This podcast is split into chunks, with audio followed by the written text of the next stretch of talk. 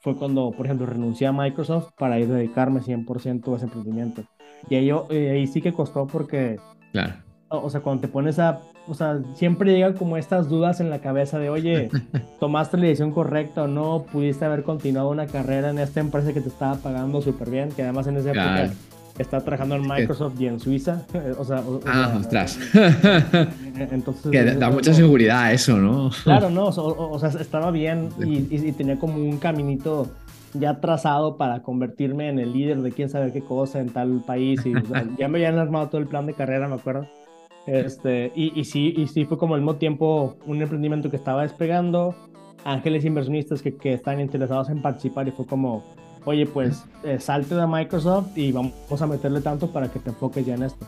O sea, nosotros ya llevábamos cuatro años desarrollando software para ese tipo de actividades, llega la pandemia, muchas empresas eh, se ponen a trabajar de forma remota, muchas empresas antes eran, eh, tenían suficiente con un contador y con una hoja de Excel donde llevaban su registro y de repente dicen, oye, estamos todos remotos, ahora cómo le hacemos? Este, y ahí fue donde empezó a crecer la demanda y fue como el momento donde empezó, empezó a crecer este, el producto, se junta esto con, con eh, todo el tema de eh, que hubo más inversión de Venture Capital en 2021, por ejemplo, empezamos a levantar rondas, o sea, fue como un timing que, que, que se juntó por completo. Y esto derivó en la fusión con FaceTime, que es una empresa de Estados Unidos, que es un poco más grande, bueno, bastante más grande que, que, que, que, que originalmente, que había nacido en el mundo de cuentas por cobrar, de hecho, pero para empresas más grandes, en la parte de, y, y con tecnologías de B2B payments muy profundas en Estados Unidos, y nos fusionamos con la intención de empezar a conectar el mercado de, América Latina y de Estados Unidos para crear una red de pagos y, y de software de cuentas por cobrar y cuentas por pagar. Pues de hecho, este, los primeros emprendimientos fueron una mezcla de, o sea, de es- esas ganas de aprender y de, y de hacer algo como por mi cuenta, este, como también necesidad financiera. De hecho, en, en mi caso en, en específico, yo empecé a emprender cuando estaba en la universidad y en parte este, era, o sea, ¿cómo hago para empezar a generar un ingreso adicional a lo que yo puedo estar como haciendo por mi cuenta? Y el primer emprendimiento fue este, una agencia que básicamente desarrollaba páginas web, sitios de e-commerce, cosas así por el estilo para poder, digamos, para pymes. Todo lo que yo hacía era contratar a mis amigos este, estudiantes y los metí, y yo conseguía clientes con, con pymes y básicamente nos repartíamos el ingreso de los proyectos que, que, que sacaba. Y así es como... Buenas, bienvenidos a un podcast más en Proyecta. Hoy volvemos a coger el avión e irnos a México para entrevistar a Sergio, eh, CEO de Jadu. Muy buenas, Sergio, ¿cómo estamos? Todo muy bien, este, gracias por la invitación, un placer estar contigo.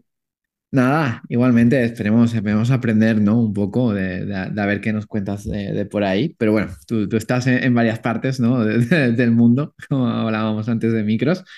Así que nada, eh, a mí siempre me gusta en los podcasts, Sergio, que, que el invitado se presente. Entonces, ¿quién es Sergio? ¿En qué proyectos está? Y sobre todo, ¿qué, qué tipo de estilo de vida tiene? Pues bueno, a ver, este, ori- soy originario de México, del norte de México, de, de Monterrey. Este, tengo 35 años, este, tengo dos hijos, uno, un niño de 3 años y una niña de 10 meses. Este, entonces yo creo que definitivamente la familia es mi proyecto más importante, si le queremos este, Bien. llamar así. Este, o sea, definitivamente creo que es la, la prioridad más importante que tengo.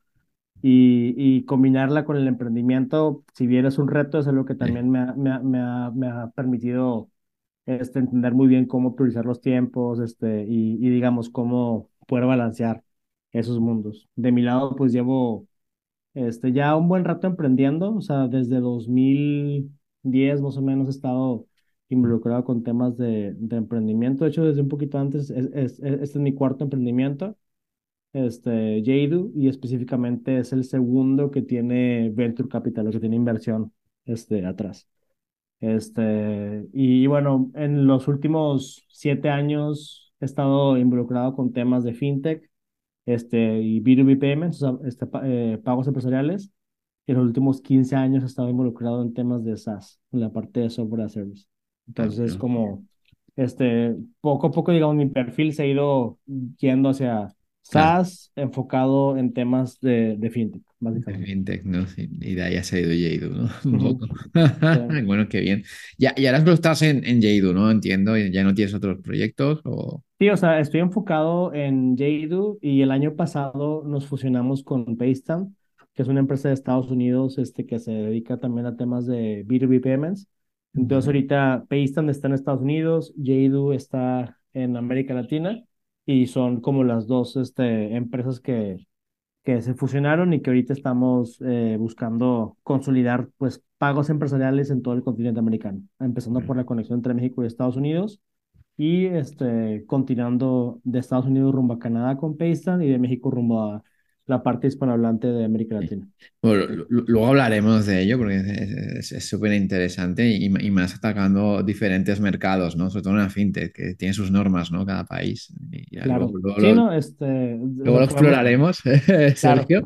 Pero antes, eh, cuéntanos un poco, ¿qué, qué, qué te hace desconectar, no? Porque entre familia, emprendimiento, ¿tienes momentos de desconexión total o es complejo? Pues definitivamente es complejo, pero, de, pero sí trato de, de hacerlo. De hecho, este, yo tengo como la regla de tratar de el fin de semana desconectarme lo, lo más posible. Y para mí, digamos, lo que, lo que me gusta mucho hacer cada domingo y que casi, casi, casi, casi cada domingo es ley en mi casa es un, un asado, un barbecue.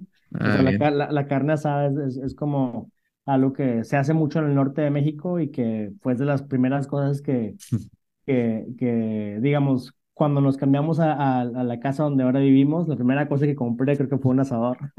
este, y, o, sea, porque para mí es algo como que muy importante y que, y que de alguna forma ya se vuelve como parte de la tradición ahí de la, de la casa de, si no, si no es cada domingo, al menos un par de veces por mes. Y es algo que disfruto mucho. Y obviamente todo lo que tiene que ver con eh, viajar, si bien con los niños ahora es este bastante más complicado que hacerlo este, por, por, por, cuenta propia. Es una actividad que disfrutamos mucho y que tratamos de, de hacer mucho. Entonces, al, menos unas dos o tres veces por año este, tratamos de irnos ya sea a la playa o a algún lugar como de, de, naturaleza. Este, y eso es lo que sí me hace como que o sea, tomarme unos días por completo es súper importante porque si no, sí, la sobrecarga de cosas termina sí, sí, sí, matándote. Es que no, no, se puede, no se puede, ¿no? Hay que hay que tener un poco estas vías de, escape, ¿no? Y esto de la barbacoa, eh, lo, lo, lo, has llevado a, a, o no? Este sí, de hecho, este, a ver, los tres co-founders de Jadu somos de Monterrey. Y, en Monterrey es como muy, muy, muy este, importante la cultura de la, de la carne asada, digamos. Entonces, en Jadu, eh, eh, bueno, hubo una época cuando éramos menos, cuando éramos, o sea, hasta que éramos como unas 20, 30 personas, cada viernes este, cerrábamos la semana con una carne asada. Ah, Después eso empezó a, a, moverse más como hacerlo una vez al mes. Y ahorita seguimos haciendo algo, al menos una actividad, este, digamos, relacionada como, este, al menos una, una vez al mes. No siempre podemos hacer como la, la, la carnita asada, como le llamamos, pero a veces sí es de que llevamos comida ahí en la oficina o casi por el estilo. Este, que digamos, siempre con ese tema como de, de estar un poquito más al aire libre o, o, de, o de hacer algo que nos guste a todos. Pero sí, de hecho, en, en, en lo que es la, el, la azotea o, el techo, digamos, de la, de la oficina, en la parte de arriba tenemos este, un asador y ahí es, es donde lo, lo hacemos en, en, la Ciudad de México. Entonces... qué bien, qué bien. Tener ahí las costumbres, ahí también la cultura. Y, y, y Sergio, eh, Cuéntanos un poco antes tu etapa antes del emprendedor, del emprendimiento. Tú has estado en multinacionales, ¿no? ¿Qué, qué tal la experiencia y qué te, qué te, has podido llevar? Pues creo que me hizo darme cuenta, obviamente, de, digamos, de cómo, a ver, son como dos grandes aprendizajes este, de, trabajar con, con, multinacionales. Una, soy nada más para, este, para darlo como contexto. En mi caso estuve con G, específicamente en la parte, bueno, en dos áreas de G, pero en la que más este, tuve impacto fue en la parte de G Energy. Este, estuve con Microsoft, estuve también trabajando un rato con France Telecom.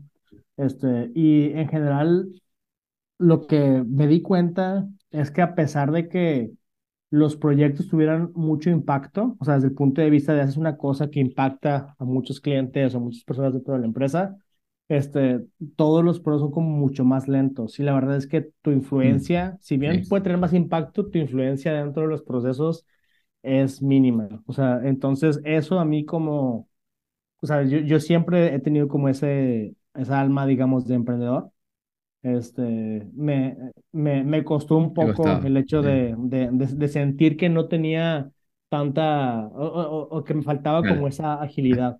Ya. Este, pero algo que está interesante es, eh, ahora que hemos estado creciendo, digamos, con, con Jadu, llega un momento en el que esa estructura te das cuenta que es necesaria, es indispensable, los procesos, las reglas, los flujos, las aprobaciones, todas las cosas que tal vez parecen más burocráticas Ujú, son necesarias para poder estar como escalando, para poder estar creciendo. Entonces, e- e- es como un trade-off ahí entre la agilidad y la velocidad, este, y la, y, y el escalamiento y la estructura. Ya. Sí, entonces yo creo que poder entender ambos mundos es, es, es importante y estoy convencido que hay personas que sí, que, que solamente están cómodas trabajando en una empresa más pequeña o en un emprendimiento o emprendiendo, este, y otras que son más hechas para tener todo ordenado, todo con reglas, todo trabajando en un corporativo, en una multinacional, porque son bien diferentes y hay Claro, perfiles para todo. claro, claro. Y es es necesario, ¿no? Tener control ya, sobre todo cuando creces. eh, Sí, sí, no, o sea, o, eh, o sea, el hecho de poner orden, eh, no ponerlo, o sea, ponerlo demasiado temprano puede que hace que te muevas más lento, pero ponerlo demasiado tarde también hace que, que sea como doloroso. O sea, esa parte del crecimiento termina siendo dolorosa porque hay, hay muchas cosas que se pierden en el camino. Ya. entre, desde temas de cultura hasta cosas que, que la gente hace y no sabe ni por qué las hace y luego, luego se vuelven políticas y la gente cree que hay una razón para hacerlo. Es, es bien raro. Este, pero sí, eso no, nos, no, nos ha pasado encontrar ese tipo de, de, de cosas ya cuando vas creciendo que se van como heredando porque la gente cree que así es como debe de hacerse, pero pues Ya. En realidad no hay una razón. Y, y- y cuéntanos, eh, ¿qué es lo que te inició a, a emprender y cómo fueron tus inicios, Sergio? Pues de hecho, este, los primeros emprendimientos fueron una mezcla de, o sea, de es- esas ganas de aprender y de, y de hacer algo como por mi cuenta, este, como también necesidad financiera. De hecho, en, en mi caso en, específico, yo empecé a emprender cuando estaba en la universidad y en parte este, era, o sea, ¿cómo hago para empezar a, a- generar un ingreso adicional a lo que yo puedo estar como haciendo por mi cuenta? Y el primer emprendimiento fue este, una agencia que básicamente desarrollaba páginas web, sitios de e-commerce, cosas así por el estilo para poder, digamos, para pymes. Todo lo que yo hacía era contratar a mis amigos este, estudiantes y los metí y yo conseguía clientes con, con pymes y básicamente nos repartíamos el ingreso de los proyectos que, que, que sacaba. Y así es como parte, digamos, la forma en la que, en la que fuimos arrancando el, el primer emprendimiento que, que tuvimos, que fue más una agencia que una startup, pero que después me di cuenta de esa, de que me gustaba la parte de yo ir directamente, conseguir clientes, este, o sea, y la verdad, el hecho de de acercar la tecnología a las empresas que de alguna forma no tenían acceso a esa tecnología, es algo que, que, que siempre me hizo sentir bien. Entonces, o sea, creo que e- es una combinación de cosas que va desde mm, la curiosidad de querer estar como haciendo algo por mi cuenta, la necesidad bien. de, de poder generar un ingreso adicional y también el hecho de que me enamoré de llevar, llevar la tecnología a otras empresas, o sea, y que realmente es algo que, me, que hasta el día de hoy me, me sigue apasionando. ¿Y te, y, te y te costó eh, lanzarte a emprender? Pues en el camino obviamente hemos tenido muchos tropiezos y cicatrices y cosas. Este, yo creo que a diferencia de otros casos en los que eh, la gente tiene que dejar lo que está haciendo para lanzarse a emprender, yo lo inicié en paralelo a, ¿cómo se llama? A otras cosas que ya estaba haciendo. Y de hecho siempre he tenido como cosas, o sea, desde la universidad yo fue que arranqué a, a emprender mientras estaba estudiando y luego mientras estaba trabajando en estas multinacionales yo seguía teniendo ok, alguno, uno que otro proyecto en paralelo.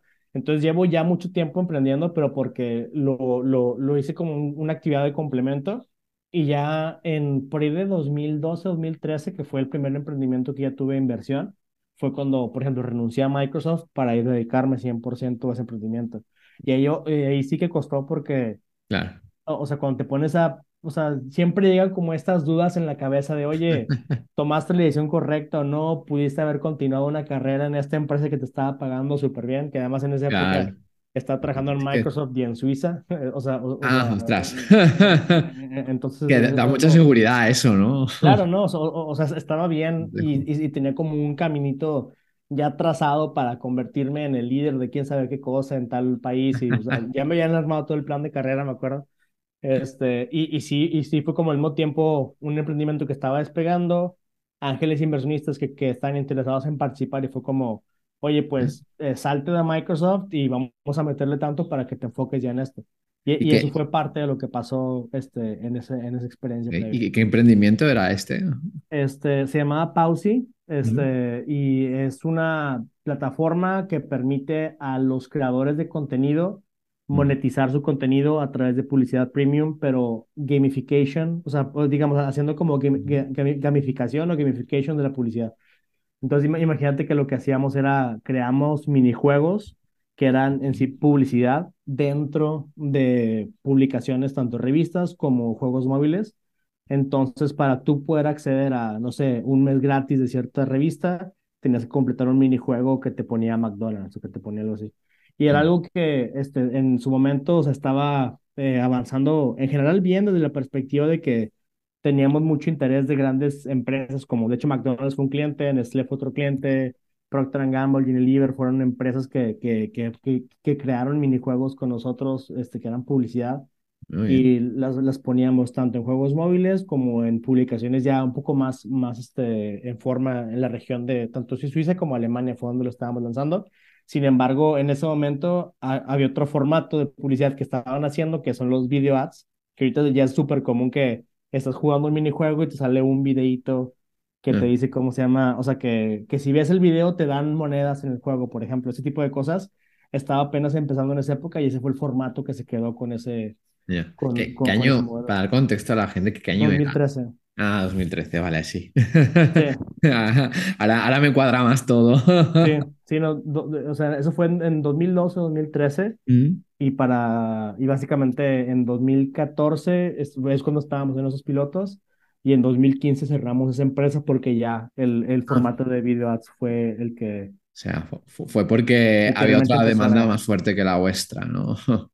Pues en general el, formato de video era mucho más este, flexible que el nuestro. O sea, nosotros teníamos que crear un minijuego para cada campaña publicitaria. Ya cada, cada video le funcionaba, este, digamos, tanto para promocionarse en la aplicación como para hacerlo en YouTube si querías, por ejemplo.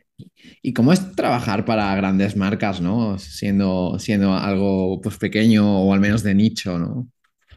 Sí, no, definitivamente este, lo que tratábamos era de entrar a esos como grandes budgets de publicidad de las grandes marcas, mm. pero siempre nos quedábamos más como en los proyectos de innovación. O sea, nos quedábamos más como en, o sea, dentro de las marcas tienen como presupuesto experimental para hacer cosas este, diferentes y ahí nos quedábamos como en esos pilotos, esos, esos experimentos y nunca pasábamos realmente al gran budget de las marcas. Ah. ahí fue donde realmente el, no, o sea, este, este, emprendimiento ya no avanzó. Porque, nos, porque al final este, la fricción para distribuirlo a escala era muy alta y fue por eso que e, ese, el, el tema del formato del video fue lo que, lo que en realidad hizo que nos diéramos cuenta que había otros players que estaban mucho más avanzados que nosotros y que no tenía sentido seguir desarrollando ese camino. Bien. ¿Y, y, y luego hacia, hacia qué otro emprendimiento vas? Pues de eso, después de eso, eh, yo conocí a los founders de una empresa que se llama Kiwi en Suiza y mm. estaban ellos buscando a alguien para lanzar eh, su, su producto en México. O sea, Kiwi es un mobile point of sale, este, parecido a lo que, no sé, como iSettle, como Square en Estados Unidos, este, estaban lanzando, querían lanzar Kiwi en México.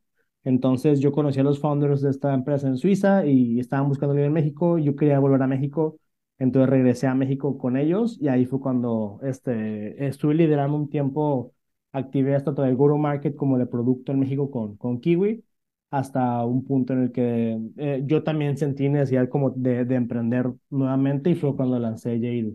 Ah, eh, o sea, entre 2015 y 2016 estuve con Kiwi y en 2016-2017 fue cuando ya este, lanzamos Jade oficialmente. ¿Y cómo, cómo es lanzar un producto a, a, otro país, ¿no? Que no tiene nada que ver como Suiza a México.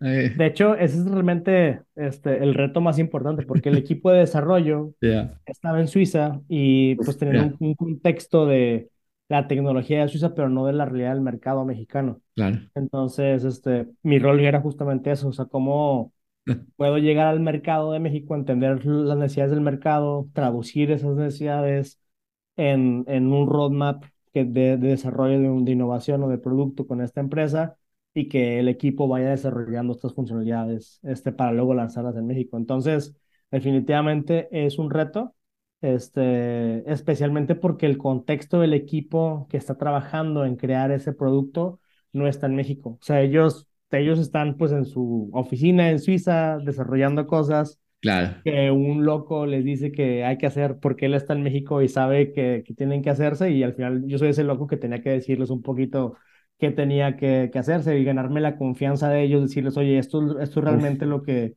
lo que hay que hacer este, y luego hacer que funcione, obviamente es este, un reto. Y al final de cuentas, este, eh, esta empresa sigue activa, este, de hecho, ha eh, o sea, siguió creciendo después de, de esa época, este, ah, digamos, bien. fuimos parte de este lanzamiento, de llegar a los primeros este, cientos de merchants que estaban procesando pagos este, directamente y pues hubo un nivel de crecimiento importante. Entonces estoy, estoy contento con esa etapa, si bien no, no concluí la, la historia con ellos. Bueno, eh, son cosas que pasan, ¿no? Sí, Siempre uno tiene que tener match, ¿no? claro. Está muy bien. Y cómo, cómo- ahora sí, ¿cómo, cómo, vayamos a Jaidu, ¿cómo, cómo surgió la idea?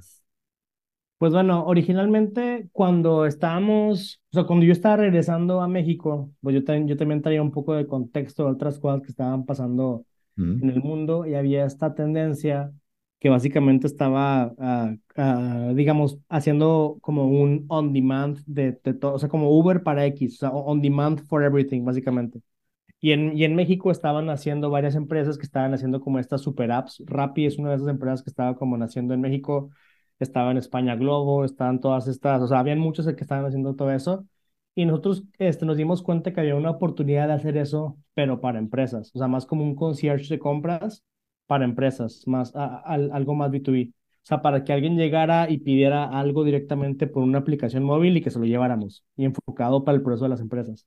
Entonces, Jadu nació como este concepto de pide lo que quieras y te lo llevamos. O sea, e- era, era una aplicación donde tú enviabas en un chat, tenías un asistente como un concierge, este, te conectábamos con un proveedor, te enviamos la factura y un botón de pago para que lo pagaras con tarjeta. Entonces, estaba dentro, digamos, de lo que una empresa este, estaba acostumbrada a consumir, o sea, con su factura, todo muy formal, con, su, con sus opciones de pago por transferencia o, con tarjeta, y haciendo ese como match entre el pago y la factura. Entonces, así como poco a poco, luego entramos en el mundo de, de compras empresariales y de cuentas por pagar. O sea, yo tenía ya experiencia previa en, en temas de software as service, yo tenía ya experiencia en el mundo de pagos, mis este, socios tenían experiencia en el mundo de pagos, en procurement también. Entonces empezamos a juntar esa experiencia y lo que nació como un concierge de compras, donde básicamente juntábamos proveedores para empresas, este, terminamos creando una plataforma donde básicamente le dábamos todo el servicio a las empresas de onboardear un nuevo proveedor, eh, enviar una cotización del servicio que estaban solicitando, convertirlo en una orden de compra, en emitir una factura de ese proveedor hacia esta empresa con diferentes métodos de pago y cerrar todo el ciclo de compras. Así fue como, como arrancó Jado y fue más como una tendencia que había en el mercado, que era este on demand for everything, que lo transformamos a la parte más B2B y que gracias a que teníamos experiencia en temas de SaaS y en temas de pagos empresariales y cosas así por el estilo, empezamos a juntarlo en una sola plataforma. bien. Eso fue lo que... Y a día de hoy, ¿qué, qué es Jaidu? Pues bueno, esto ha evolucionado este, en, digamos, desde 2016 hasta Claro, 2017. imagino. Este, eh, seguimos lanzando diferentes productos. El producto que, que lanzamos después de esto fue no para los compradores que querían este, eh, conectar con los proveedores, pero para los proveedores que querían poder estar este, digitalizando sus cobros hacia, a sus diferentes clientes. De hecho, o sea, lo, lo que, lo que vimos en ese momento fue que los proveedores decían, oye, me encanta tu producto, está buenísimo porque puedo digitalizar todo el proceso con este comprador, pero pues tiene un problema. O sea, yo nada más le puedo cobrar digitalmente a tus clientes. Yo tengo otros 100 clientes que Mm, no usan tu producto. ¿Cómo le hago para esta, tener esta misma experiencia con ellos? Y en ese momento lanzamos este, lo que hoy sigue existiendo como porcobrar.com, que básicamente es un SaaS para automatización de cobranza, de, de cuentas por cobrar y por cobrar.com. En ese momento lo lanzamos con otro nombre porque era, era un experimento, era, era una, Vale. un- o sea, o sea, queríamos ver si funcionaba. O sea, os lo pedían clientes, ¿no? Y queríais ver Sí, bien. sí, no, o sea, eh, y, y cuando lo lanzamos, pues resultó funcionando mejor que el primer producto que, que teníamos y empezó a crecer bastante. Entonces, este, digamos, el primer paso de, de innovación que fuimos haciendo fue pasar de tener un software o un SaaS para la parte de procurement de accounts payable a tener uno que también hace la parte de receivable. O sea, no solamente eh, darle servicio al área de compras, pero también darle servicio a los proveedores. Y, y así empezamos a crecer con un SaaS que, que, digamos, se conectaba, pero que funcionaba independiente. Entonces, no, no, no, no requeríamos que hubiera compradores para que funcionara por cobrar. Por cobrar funcionaba con los, con los mismos clientes del, del, del, del, del- de los proveedores con los que trabajamos. Y digo, hasta la fecha sigue funcionando, ambos productos siguen funcionando de esa forma. Después, este, lo que empezamos a hacer para, para dar un- una mejor experiencia fue crear nuestros propios herramientas de procesamiento de pagos. O sea, nosotros empezamos a, digamos, no solamente a conectarnos a un Stripe o algo así por el estilo, pero a sacar nuestras propias capacidades de procesamiento, tanto en la parte de adquirencia, o sea, de recepción de pagos, como en la parte de emisión. Sacar eh, tarjetas físicas, tarjetas virtuales, permitirle a los clientes conectarse a sus cuentas bancarias para ejecutar transferencias. Entonces empezamos a crear como un layer de pagos conectado a los dos productos. Y eso siguió, y eso lo lanzamos aproximadamente cuando arrancó todo ese tema de la pandemia, ahí por 2020.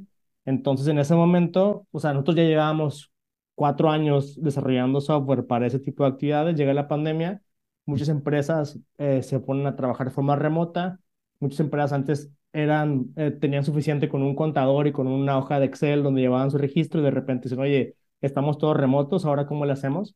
Este, y ahí fue donde empezó a crecer la demanda y fue como el momento donde empezó, empezó a crecer este, el producto, se junta esto con, con eh, todo el tema de eh, que hubo más inversión de Venture Capital en 2021, por ejemplo, empezamos a levantar rondas, o sea, fue como un timing que, que, que se juntó por completo y esto derivó en la fusión con Paystamp, que es una empresa de Estados Unidos, que es un poco más grande, bueno, bastante más grande que, que, que, que, que Jade originalmente, que había nacido en el mundo de cuentas por cobrar, de hecho, pero para empresas más grandes, en la parte de, y, y con tecnologías de B2B payments muy profundas en Estados Unidos, y nos fusionamos con la intención de empezar a conectar el mercado de, de América Latina y de Estados Unidos para crear una red de pagos y, y de software de cuentas por cobrar y cuentas por pagar en ambos países. Entonces, eso es como lo último que ha pasado, que pues, tiene aproximadamente un año La, la, la función es que os, os han adquirido o, o que tenéis o compartís porcentajes tú de una empresa y todo. Pues de hecho, o sea, al, al, al final de cuentas, este, ambas, em- ah, digamos, ambos, ambas empresas están en una sola ahora. Entonces, puntualmente, o sea, e- e- es una fusión si lo vemos desde el punto de vista de, de acciones y todo esto. Vale. Este, sin embargo, es un hecho que ellos como quieran eran más grandes que nosotros. Entonces, desde el punto de vista de perspectiva de, de medios y cosas así por el estilo, o sea, se maneja más como una adquisición, aunque realmente al final terminamos todos en una misma, en una misma empresa. Vale, vale. Y es, es, es difícil a nivel burocrático todo, todo eso de la fusión. Claro, sí, de hecho, hay muchos aspectos que son este, complicados y tienen mucho que ver con que, pues, obviamente son dos empresas que tienen como su propia historia, por más que tienen Claro. como la misma visión. O sea, en este caso ya nos conocíamos desde hace aproximadamente unos este, tres años o cuatro años antes de, de, de esto. O sea, fue una relación que se fue desarrollando y la razón por la que nos unimos es porque compartíamos o compartimos una misma visión de qué es lo que este, creemos que debe ser el futuro. Nos dimos cuenta que teníamos este, una misma visión y que estábamos ejecutando desde perspectivas, eh, empiezan desde Estados Unidos, nosotros desde México, pero estábamos creciendo en la misma dirección.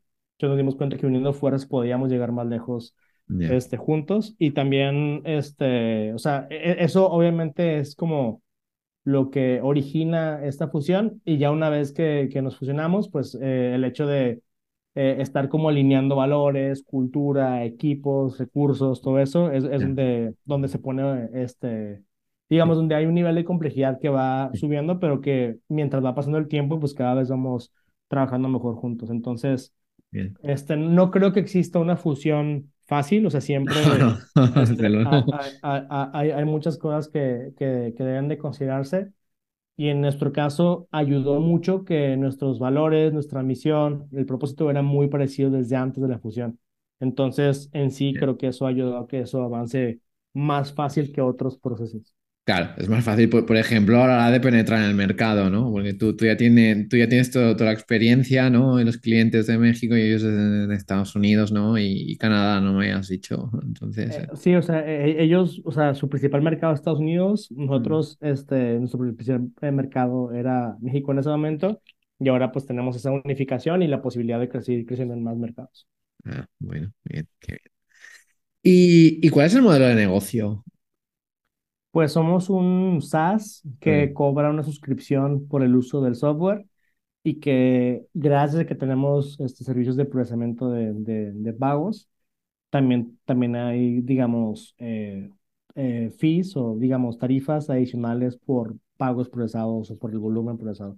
Entonces, ah, es un modelo donde la gente o las empresas pagan por suscribirse al software y entre más lo usas, más va incrementando tu consumo derivado de los volúmenes procesados. Ah, bueno, está bien. Un SAS. Un SAS. y, y, cuéntame, ¿cómo ha sido esto de, escalar, sobre todo en empleados, de 0 a 120, ¿no? Que estáis ahora.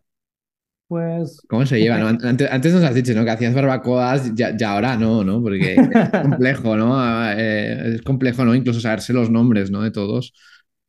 Sí, este, el, el, el camino, la verdad es que cuando está pasando no te das cuenta de, de, o sea, de, a ver, ¿cómo, cómo, ponerlo? O sea, hay como un, al menos en nuestro caso, un periodo de crecimiento que fue bastante orgánico, o sea, tal vez entre lo, estos 0 y 30 personas, este, y, y eso fue como algo que pasó más lentamente y luego el camino de entre 30 y 50 o 30 y 60 fue como rápido y luego de 60 a 100 fue este, eh, igual de rápido que el de 30 a 60. Entonces, o sea, cuando de repente abres los ojos y te das cuenta que ya, ya, ya tienes 100 personas, este, es donde este, creo que, que, que dices, bueno, oye, tenemos que como llevar esto un poquito más lento. De hecho, desde antes, yo creo que desde, desde que ya, éramos como 60, 70 personas, nos dimos cuenta que teníamos que, que ir, un poquito más pausado,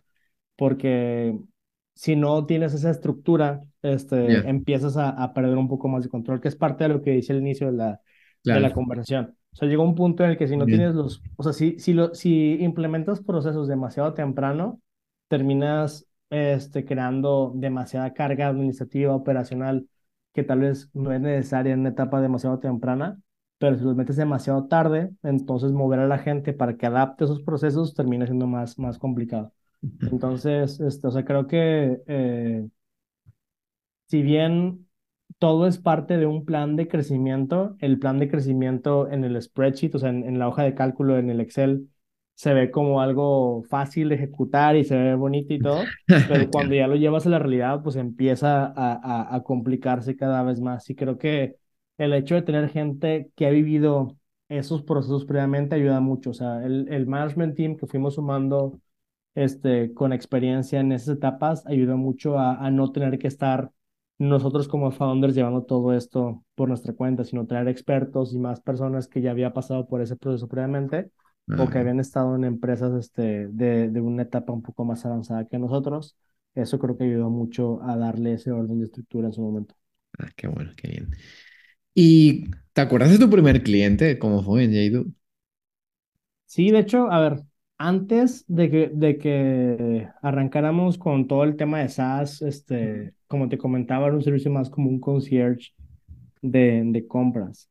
Entonces, eh, o sea, los primeros clientes que, que teníamos, la verdad, no eran como empresas muy conocidas, eran más como oficinas que de repente nos pedían un servicio de limpieza o que nos pedían que les lleváramos la despensa de la semana o casi por el estilo. Este, puntualmente, eh, el primer cliente que, que tuvimos, o al menos de, de los o sea, que, que, recibimos como un pago procesado y todo, Ujú. este, fue una empresa que quería que le organizáramos un evento, era como una, como una fiesta de, la de la empresa, digamos, y quería que les lleváramos todos los insumos de la, de, de la fiesta del evento. Y, es- y Ah. ese fue como el, el primerito que, que tuvimos. ¿Y, co- y costó mucho cerrar la primera venta? De hecho, los primeros clientes fueron a través como de conocidos o de, o de, o de personas que habíamos involucrado en el proceso de creación del concepto. O sea, que habíamos eh, entrevistado, que habíamos empezado a sacar insights. Entonces, cuando ya lanzamos, ya teníamos clientes, porque la, la gente que había participado en este proceso, o sea, fácilmente fueron unas este, 40, 50 personas que habíamos este, poco a poco juntado por conexiones y todo esto. Este, eran puras personas que trabajaban en diferentes empresas, que tenían una necesidad. Entonces, cuando lanzamos el producto, este, ya teníamos personas este, que nos conocían y que nos empezaban a pedir cosas. Después, o sea, ll- llega un momento en el que sales de ese círculo, cuando ya empiezas como a hacer publicidad o cuando empiezas a hacer la parte de referidos y cuando empezamos a tener clientes importantes este, que nos pedían cosas y que no conocíamos, que eran literal alguien que había llegado de repente por una publicidad que habíamos puesto en Facebook, es cuando ya se empieza a, a sentir diferente. Por ejemplo, este, o sea, ¿no? clientes importantes que tuvimos en la etapa inicial, empresas como WeWork, o sea, toda la parte de los espacios de oficina, o despegar.com, este, o sea, fueron como clientes importantes que tuvimos bastante temprano en el proceso, este, que poco a poco fueron, o sea, que los que llegaron como clientes que estaban fuera de nuestro círculo y que luego poco a poco fuimos desarrollando. Entonces, o sea, de hecho e- Es ahí cuando empezamos a sacar ese tipo de clientes más grandes, cuando nos dimos cuenta, oye, hay que hacer algo mucho más profundo para ese tipo de, de casos de uso. En el caso de WeWork, por ejemplo, fue, bueno, vamos a, a ver todos los coworks de la Ciudad de México y tuvimos muchos clientes que eran cowork que nos pedían cosas ah, y, y después en los coworks empezamos a entrar con startups que trabajaban en esos coworks que nos pedían cosas. Efecto red, ¿no? O Entonces, bola de nieve. Sí, o sea, o o sea, poco a poco fuimos dándonos cuenta que las necesidades que tenían, que tenían las empresas pues eran parecidas y así fuimos creciendo.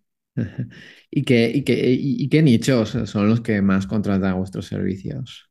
En este momento, este ya ha evolucionado bastante, ya no son esos coworks y ese tipo de lugares. ¿Sí? Este, ahorita, por ejemplo, cuando hablamos del software en la parte de automatización de cobros, eh, son empresas que tienen eh, un volumen alto de clientes y una recurrencia ya Mm, bastante definida. Por ejemplo, tenemos el sector de eh, insurance, o sea, toda la parte de aseguradoras. Tenemos el sector de real estate, o sea, toda la parte de cobros recurrentes de rentas o de, o de venta de, de terrenos, cosas por el estilo. Este, y en general todo lo que tiene que ver con, digamos, para la parte de tanto de cobros como de pagos a proveedores, lo que son las comercializadoras, este, o empresas que, que de alguna forma compran algo en mayoreo y que luego lo revenden a, a retailers, por ejemplo, es algo que eh, es otro, otro, segmento porque también tienen un nivel de recurrencia bastante alto. En la parte de, de procurement y de accounts payable, son usualmente empresas que tienen, eh, o sea, una operación o de manufactura, este, que tienen muchos proveedores y que tienen que transformar esos este, productos y que ocupan un control de cuánto están comprando y tener todo eso bien estructurado, o empresas que tienen múltiples sucursales, como tienen eh, muchas ubicaciones donde hacen compras, tienen una plata- nuestra plataforma sirve para que un solo equipo de procurement vea los pedidos de todas las diferentes áreas y puedan estarlo este, centralizando y gestionando mejor. Entonces, son, son como esos dos casos de uso. En la parte de compras es bien. o muchos proveedores o muchas ubicaciones y en la parte de cobros, muchos clientes recurrentes este, y un volumen de facturas alto. ¿Y, y- cuál es, cuál es el ciclo medio, ¿no? Desde que captáis el lead hasta que se transforma en venta. Pues depende obviamente del, del tipo de cliente, o sea, porque Mm, tenemos clientes que son más, o sea, usualmente nuestros sweet spots son las medianas empresas y se van a tomar vale. este, aproximadamente un mes entre que llega el lead hasta que cierra, pero también hay empresas que llegan y que el, en la misma semana, o sea, ten- ten- hemos tenido casos de empresas que piden un demo y en el demo pagan. O sea, o sea, eh, eh, hemos tenido ese tipo de casos. Como nuestro producto, podemos crear una cuenta, onboardar al cliente on the spot. O sea, es, es, o sea, el onboarding puede ser muy rápido, o sea, puede, en un día puedes estar en vivo ya trabajando.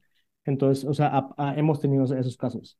Este, y cuando hablamos de cuentas enterprise, o sea, hay clientes muy grandes este, que, que, nos, que nos utilizan, o sea, con ellos el proceso va, va a ser más como unos tres meses este, entre el primer contacto hasta el cierre, pero es porque el mismo proceso de pre-sales, o sea, es, es grande, o Eh, sea, es, es de, hay, hay- el- hay mucha burocracia, ¿no? Lo que... más allá de que existe burocracia, también hay, este, muchas veces las empresas grandes, eh, cuando empiezan explorando la necesidad, tienen una idea de lo que creen que quieren y luego mientras van avanzando van entendiendo más su propia necesidad y van involucrando más áreas de la empresa cada vez. Entonces va creciendo la necesidad, pero también se van como descartando otros potenciales proveedores. Entonces es un, es un ciclo bastante interesante de cómo evoluciona una necesidad dentro de una empresa grande, porque rara vez este, es una, una persona que quiere que digamos que decide, o sea, hay muchas personas que están en ese flujo de decisión. Está el que, el que lo va a usar, está el que lo va a pagar, está los que van a beneficiarse de que, de que tú lo termines usando. Entonces, e- ese grupo de usuarios internos van influenciando la decisión de compra. Entonces, e- e- es, es otro animal que se casa sí, completamente diferente. sí, sí, sí, sí. Pero no, no, no son malos lo- los timings. Sí, no, o sea, en general Está bien. Este, o sea, creo que el hecho de que eh, hacer un, digamos, lanzar un cliente Mm, sea rápido, este, ayuda mucho en el segmento de mediana empresa y nuestra experiencia en e- esa como labor de entender las necesidades del cliente en, en clientes grandes es algo que nos ha ayudado mucho para que sea, digamos, que, que estos tiempos sean digeribles, digamos. Bien. Y ahora vayamos más a momentos, eh, Sergio. ¿Cuál ha sido tu mayor momento de incertidumbre donde has estado en la línea roja? Em, al menos un par de ocasiones, y esto es Sí, más en los inicios de la empresa, o sea, antes de tener como ya inversión más sólida, este, donde literal, o sea, no está, o sea, sabíamos que se nos iba a cobrar el dinero en un mes o dos meses, o sea, que estábamos como muy cerca de eso, o que tuvimos que pedir prestado para pagar una nómina, o sea, que los, o sea, cosas así por el estilo. O sea, sí, sí, CAI siempre está ligado con momentos en los que ya nos queda muy poco recurso para poder seguir avanzando, este, y que tuvimos que literal llegar a pedir prestado para poder pagar la nómina. Pero bueno, eso es, estamos hablando de los inicios, este, y al menos en dos ocasiones nos pasó algo así. Entonces, sí, sí, sí, sí es difícil. Y luego está en esta situación, ¿qué, qué es lo que hace, no? Primero, ¿qué Yo hace? creo que, o sea, lo primero que, que, o sea, es natural cuando sientes esa presión, pierdes Mm, un poquito la cabeza y estás como un poquito vuelto loco. En nuestro caso, como este, somos tres co-founders quienes arrancamos esto, siempre como, a ver, vamos a juntarnos entre nosotros y tratar de ver qué alternativas tenemos. Este, y siempre era como, bueno, antes de, de pedir un préstamo o de hacer algo, algo, o sea, ¿qué, qué otra cosa podemos hacer? Como por ejemplo, este, si tenemos un cliente que sabemos que este, o nos debe tal cosa o que va a tener un proyecto más adelante. O sea, ¿cómo podemos sacar dinero de, de primero de nuestros clientes, después de nuestros contactos y luego ya ir a algo más de pedir un préstamo? Este, o incluso en momentos también hay de, o sea, cuando, y, y de nuevo, esto es ya cua- esto es cuando estás en la etapa muy inicial ya. de llegar con tu equipo y decirle, oye, este, y si te pago eh, el siguiente mes este, hay problema por ti. O sea, sí nos llegó momentos en los que tuvimos que pagarle a unos antes y otros después, por ejemplo. Pero estamos hablando de nuevo de, de momentos en los que cuando éramos 10 personas, Claro, 15 personas. está bien, está bien. Ya vayamos al otro extremo. ¿Cuál ha sido tu mayor momento de, más glorioso, más contento, o más orgulloso te hayas sentido, Jade? Pues creo que el, de los momentos donde estuvimos más contentos fue eh, cuando estábamos en esta época de la pandemia, estábamos viendo que estaba creciendo con mucha velocidad el, el, el producto y la atracción. O sea, digamos, cuando pasamos de estar cerrando, no sé, este, o sea, tal vez antes de la pandemia estábamos sumando unos 10 15 clientes por mes Eh, después de la pandemia empezamos a cerrar, no sé, 30, 40, 50, 60 clientes por mes, o sea, desde estar ya como teniendo clientes nuevos diariamente, o sea, ahí es cuando sientes, oye, esto está funcionando. Y también algo importante mencionar es que, este, o sea, e- es un hecho que, la, que, que en ese momento de pandemia hubo un incremento importante de, Sí, de cuentas y luego se, se, se desaceleró eso, o sea, no, no es algo que, que se te mantuvo por completo, sí, pero de todos modos fue suficiente para entender mejor eh, que, o sea, aceleró nuestro entendimiento del mercado y aceleró este, nuestro entendimiento también del modelo de negocio. Entonces, o sea, sentir que nosotros estábamos a la ofensiva cuando todos estaban a la defensiva, creo Mm, que fue algo muy bueno. O sea, toda la, vale, la gente no estaba contratando, nosotros estábamos con- contratando. La gente no estaba invirtiendo en publicidad, nosotros estábamos con campañas súper fuertes. O sea, Eh, e- ese sentimiento fue como, oye, estamos en una posición para ganar, vamos a, a, claro. a seguir atacando. Era, era, era el momento, ¿no? ¿Y de, y de la pandemia se, se han quedado clientes? Sí, de hecho, o sea, eh, la gran mayoría de las empresas que, que tuvimos en esa, en esa época se, se mantienen. O sea, sí hemos tenido, digamos, momentos en los que hay empresas que han, que han dejado de utilizarlos y todo esto, pero usualmente tiene que ver más con, digamos, eh, si de repente dentro del proceso de crecimiento nos hemos dado cuenta que tal vez el modelo de pricing que teníamos no iba a ser algo que nos iba a, permitir crecer de forma eh, sostenible en el futuro. Y tal vez hacemos un movimiento de pricing y decimos, oye, pues bueno, si hacemos este incremento acá, te lo vamos a perder a este cliente, a este cliente y a este cliente. Este, y es algo que, que analizamos muy bien y, y pronosticamos y decimos, bueno, vamos a hacer el incremento porque después va, va, o sea, y, y seguramente estos clientes que están pagando esto no van a sobrevivir, pero estos de acá sí, y al final vamos a, todos los clientes nuevos van a pagar más. Entonces, Mm, sí hay momentos en los que hemos tenido, este, como cohorts o, o digamos, este, segmentos de mercado que no hemos retenido, pero han sido más para la- el beneficio de la empresa en el largo plazo, Está básicamente. No está mal, no está mal. Y hablemos de futuro, Sergio. Eh, ¿dónde ves eh, dentro de 10 años? Y si te ves tú dentro de la Pues compañía. mira, o sea, yo estoy seguro que, o sea, eh, después de la fusión vamos a seguir creciendo a tal punto que eventualmente vamos a estar saliendo a la bolsa. O sea, eh, yo, Ah, yo, yo, yo, yo lo veo como algo que es parte del, del, del proceso, especialmente este, sabiendo eh, la etapa en la que estamos viendo ya fusionados con Paystan y sabiendo que Paystan es una empresa en Estados Unidos, entonces es parte también del, de, de los objetivos. Entonces yo sé que es algo que eventualmente va a pasar y ese es eh, ahorita el siguiente objetivo que yo tengo en. O sea, yo, yo, yo sé que voy a seguir avanzando hasta que llegue ese evento.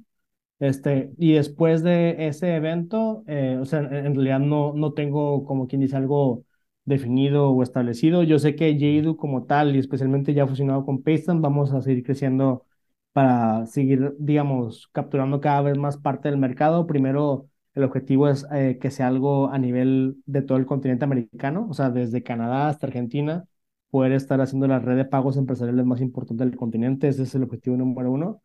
Y eventualmente, si eso, si podemos hacerlo seguir creciendo y llevarlo a otros mercados, es, es este, sería el siguiente paso.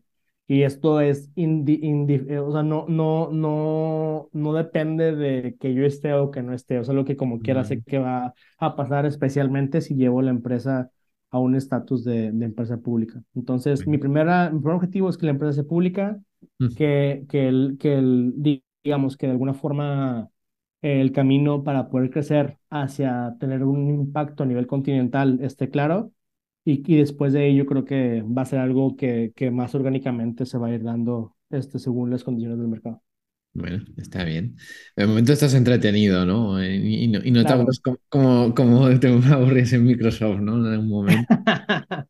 Sí, no, o sea, definitivamente creo que hay, per- como te decía también, o sea, hay perfiles para todos. Hay Sí, gente sí. que, que, que, que está cómoda en ciertas posiciones y yo estoy cómodo con la incertidumbre. O sea, yo estoy cómodo con, Bien. el- con el movimiento. O sea, si hay algo de caos, es más, si no hay caos, Ya. este, s- o sea, si, si, si no hay cosas que están como pasando, siento como, bueno, no, no no estoy en el, en el lugar eh, correcto porque pues yo sé que parte de lo que a mí me hace cómodo y parte de lo que a mí me hace feliz es el hecho de poder estar viendo cosas nuevas y este crecimiento acelerado y eso es lo que a mí me, me emociona. Genial. Pues ya vamos con la última pregunta, ya es libre. Es que des algún consejo a los emprendedores que nos escuchan y si no es dar consejos, uno que te haya servido y algún libro que te haya ayudado, podcast, lo que tú quieras, Sergio. Pues algo que, de hecho, esto es bastante reciente, pero creo que es como de las cosas que más Bien. este, me han impactado este, en general en, en, la, en, en temas de estabilidad emocional y felicidad en general en, en, en la vida. Es, este, hay un, eh, bueno, es, es tanto un libro como un framework, como una corriente de pensamiento, si le queremos llamar así, se llama Positive Intelligence. Ujú. Este, y básicamente es, eh, o sea, mm, a ver, podríamos tener un podcast entero solamente hablando de Positive Intelligence, pero, pero, o sea, mm, básicamente es una metodología que te permite entender que de la misma forma en la que existe el coeficiente intelectual y el coeficiente emocional, el IQ y el, y el. EQ, también está este coeficiente que se llama PQ, el Positive Coefficient Ok. y lo que te dice es este, que dependiendo de tu coeficiente de positividad, este, tu EQ y tu, pues, digamos, tu IQ y tu EQ van a ser impactados o hacia arriba o hacia abajo. O sea, y, y te, te permite eh, tener como self-command, o sea, entender bien los momentos en los que tú como persona estás hacia el lado negativo o hacia el lado positivo. Y lo que te dice todo esto es que todos en nuestra mente tenemos este, e- estas voces internas que nos dicen si estamos haciendo las cosas bien o las cosas mal y todo esto. Esta metodología lo que dice es, este, hay una voz principal que se llama el juez, y este juez es, es- es el que nos dice, si, o sea, el que nos regaña cuando hacemos algo mal o que, o, o- o que nos dice, nos corrige y cosas así por el estilo.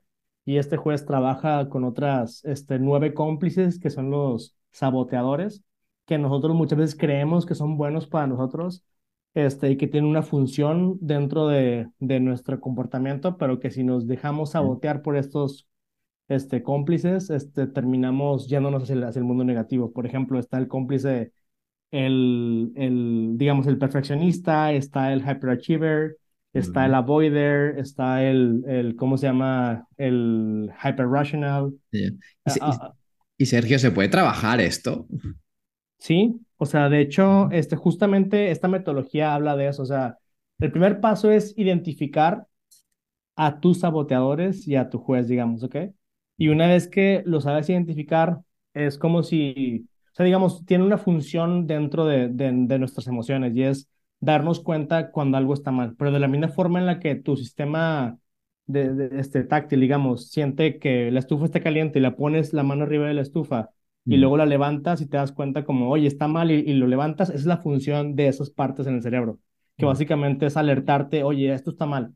Pero cuando, eh, si, si te quedas pensando y castigándote todo el tiempo, es como si dejaras tu mano en la estufa, ¿sabes? O sea, eh, y, Ya. y, y, y entonces el, lo primero es entender que esas emociones es el equivalente a, a, a tener la mano en la estufa y es como cómo te despegas de eso. Y hay una contraparte al juez que se llama el sage, el sabio. Y este sabio este, trabaja la parte positiva del cerebro y lo que hace es entender que siempre hay cosas buenas dentro de lo malo, sacarte un poquito de... Y, y digamos, hay como ejerci- ejercicios y metodología entera para, para trabajarlo. De la misma forma en la que hay physical fitness, esta metodología dice que hay este, mental fitness y ese mental fitness se trabaja a través de, se llaman picky reps, que son como, como repeticiones, como si fueras al gimnasio, hay como repeticiones de, son como de mindfulness o de meditación que te permiten conectarte con lo que estás viviendo en específico momento. Entonces, de la misma forma en la que las emociones negativas van a generar estrés y van a generar cortisol en tu cerebro y en tu cuerpo y todo, este, las emociones positivas están ligadas con endorfina, están ligadas con, con experimentar el momento, en, en, en, en, en estar presente en, en, en, el momento. Entonces, eh, eh, básicamente todo esto te permite tener self-command sobre esto a través de trabajar esa parte de tu mente, entender que están este juez, los saboteadores y, y el sage, Bien. y cómo a, a, activas tu sage lo más posible para todo el tiempo estar en esa versión de ti mismo, porque eh, básicamente lo que te dice es todo esto es tú, o sea, digamos, tú eres eh, eh, este, eh, eh, eh, ese, eh, es, es, esas voces de juez o de saboteadores o de sage que todos tenemos en el interior, todo eso forma parte de ti, pero tú tienes control de cuándo activar cada parte. Pero si no lo, si no, si no tienes control, termina siendo saboteado todo el tiempo por esos Sí, estos. es verdad, es verdad. ¿Y tú, y tú lo has puesto en práctica? ¿Está funcionando? Ah, claro. O sea, en general, o sea, o- obviamente es difícil estar todo el tiempo en, Obvio, obvio. en la parte positiva o en el modo Sage, porque, Sí. porque, este, pero también entre más lo practiques, más te das cuenta cuando no estás y, y puedes como volver. O sea, nos pasa mucho que, por ejemplo, estamos presionados o estresados y que siempre cuando estamos estresados es cuando tomamos las peores decisiones o cuando decimos las cosas que afectan más a un tercero o cuando somos más, sí, sí, o sea, cuando herimos a la gente o cuando hacemos cosas que luego nos arrepentimos. Siempre tiene que ver con esos momentos como de, de estrés. Entonces, saber cómo identificarlos, salirte de ellos y activar la parte de tu Sage a voluntad es, es parte de la magia de toda esta metodología. Entonces, es como el consejo más importante que puedo dar es, o sea, eh, eh, eh, digamos que conozcan sobre Positive Intelligence porque es algo que ha afectado positivamente en mi vida y en mi estabilidad emocional. Genial, pues lo intentaremos trabajar esto del Positive Intelligence, Sergio. Y antes de despedirnos, Sergio, eh, dinos, dinos eh, cómo te puedes encontrar en página web de, de Yaidu, redes sociales. Pues bueno, este, directamente, o sea, a ver, eh, de la empresa, jadu.com, Vale. y-a-y-d-o-o.com o paystand.com, p-a-y-s-t-a-n-d, e- a-n-d.com. Y bueno, este, a mí, la verdad no estoy muy activo en redes sociales, excepto en, link, en LinkedIn, en LinkedIn sí estoy. Y ahí, este, na- o sea, sí, o sea, me buscan Sergio Almaguer directamente en LinkedIn y ahí, y ahí van a, van a ver, o sea, es diagonal Sergio Almaguer mi, mi ID de, de LinkedIn.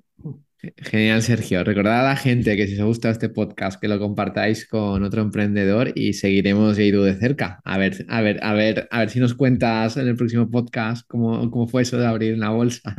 Venga, sí, no, todavía estamos a, a, a varios meses, si no es que años, de hecho, o sea, ma- más años que meses para estar en eso, pero sabemos que es algo que, que estamos encaminados. Entonces, eventualmente va a pasar, estoy Genial, seguro. genial, Sergio. Hasta la próxima. Abrazo, bye.